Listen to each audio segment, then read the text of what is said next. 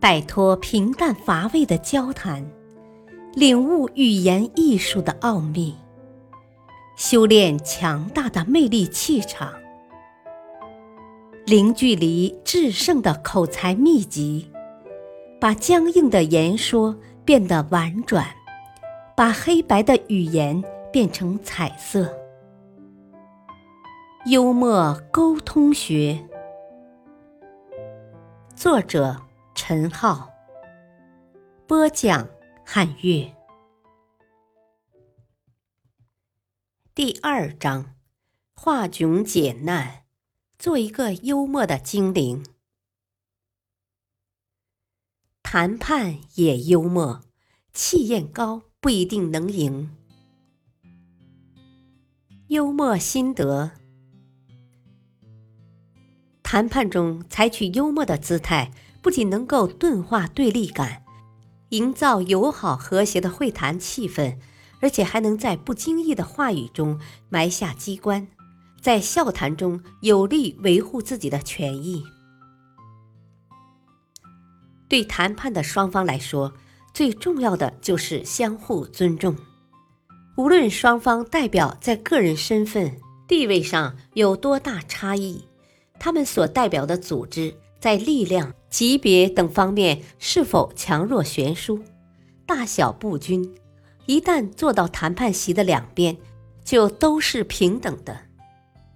在谈判的过程中，经常出现这样的情况：有的谈判代表自视地位高贵或背后实力强大，在会谈中傲慢无礼，对另一方挖苦攻击。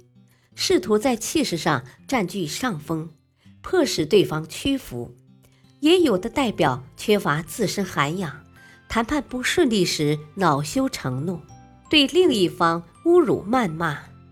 这种时候，假如想不辱使命、不失气节，又不致激化矛盾，使谈判夭折，被攻击的一方可以使用幽默语言回敬无礼的对手。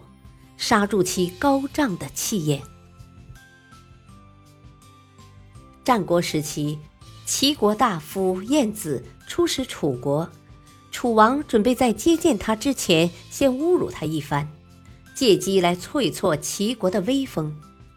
楚王派人把城门紧紧关闭，然后在城门的边上凿了一个只能容一人通过的小洞。让燕子从这个小洞钻进城内，换了别人可能会大发脾气或怒而返回，那样就难以完成使命了。燕子只是淡淡的一笑，说：“只有出使狗国的人才从狗门进去，现在我是出使堂堂的大国楚国，怎能从这样的狗门进去呢？”楚王听说后无言以对，只好命人大开城门，把燕子迎进都城。楚王接见燕子时，见他身材矮小，就挖苦他说：“难道齐国没有人了吗？”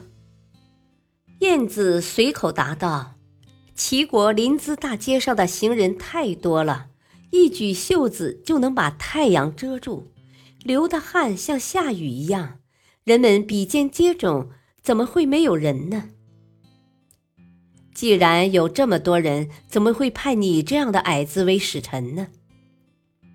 我们齐王派出使者是有标准的，最有本领的人派他到最贤明的国君那里去。我是齐国最没出息的人，因此被派到楚国来了。面对楚王对自己的人身侮辱。燕子气定神闲，从容反击。他顺着楚王的话贬低自己，抬高自己的国家，同时有力地奚落了楚王，使气势凌人的楚王无言以对。燕子凭借自己的机智和雄辩，打击了对方的嚣张气焰，维护了国家和个人的尊严。从而为后来的谈判营造了平等互利的氛围。一九八四年秋天，我国外交部副部长周南和英国代表伊文斯就香港主权的收复问题再次举行会谈。在谈判之初，周南笑着对英方代表说：“现在已经是秋天了。我记得上次大使先生是春天前来的，那么就经历了三个季节了：春天、夏天、秋天。秋天是收获的季节。表面上看。”周南是就英方代表来华的时间进行关于自然现象的闲谈，但对话双方都明白，此话暗含着另外一层意思。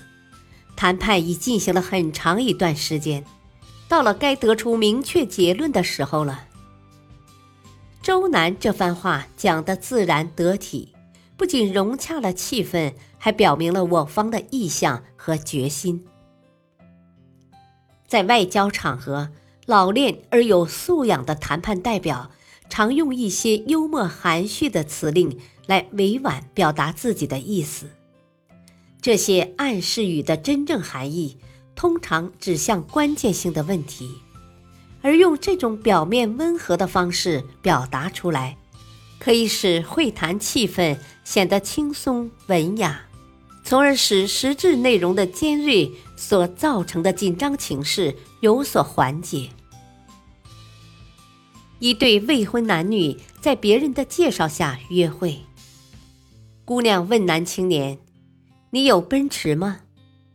男青年摇摇头：“没有。”“你有洋房吗？”“没有。”姑娘讪笑道。如此看来，我们两个人也没有缘分。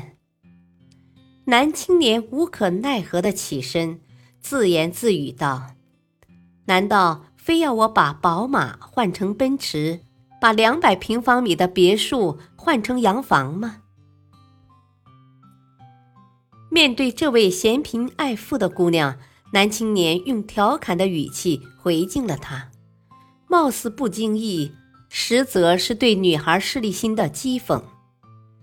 听完这位男青年的自言自语，相信女孩必然会后悔自己有眼无珠，同时也会为自己的无理言语反思。